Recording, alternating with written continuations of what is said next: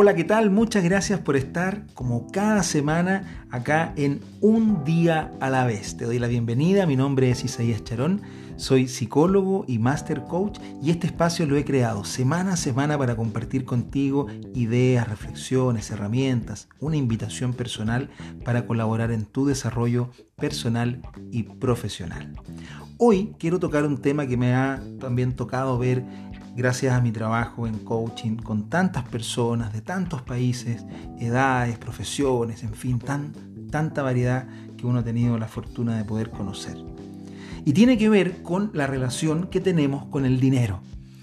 Ese vil y cochino dinero, lo digo de manera, eh, digamos, como broma, porque tenemos un tema cultural con los recursos, con la abundancia, con el dinero en particular, que probablemente tiene a gran parte de las personas con problemas financieros. No solamente por las injusticias sociales que efectivamente existen y los temas de acceso a las oportunidades que no lo vamos a discutir en este podcast, pero que son parte de nuestro entorno, sino que porque entendemos el dinero desde una lógica comillas, económica, y esa lógica económica nos enseña una principal base, y es que los recursos son escasos. Y que por lo tanto hay que luchar por ellos y conseguir la mayor cantidad posible. Además, en nuestra sociedad el mayor acceso al dinero abre acceso a otras cosas, a otros servicios y oportunidades que sin duda la mayoría queremos tener en nuestra vida, como buena educación o acceso a salud de calidad y de manera oportuna, en fin.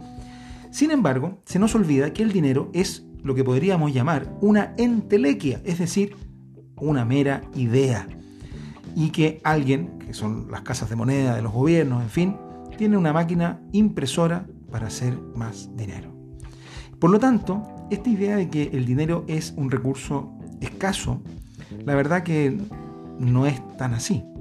Por otra parte, el recurso monetario o el dinero es un fluido, al menos es la mirada que yo tengo y te la quiero compartir por si hace sentido en tu mente.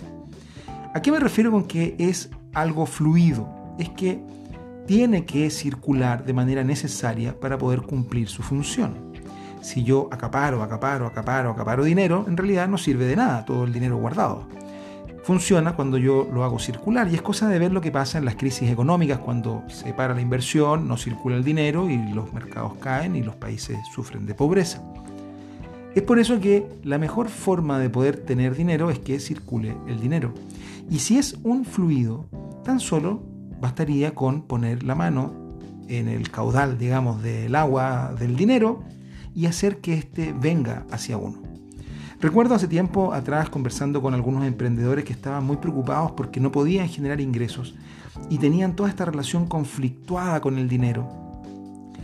Yo les decía, ¿cuál es el problema de obtener dinero en un mundo donde toda la gente, o la mayoría de ellos, quiere gastar?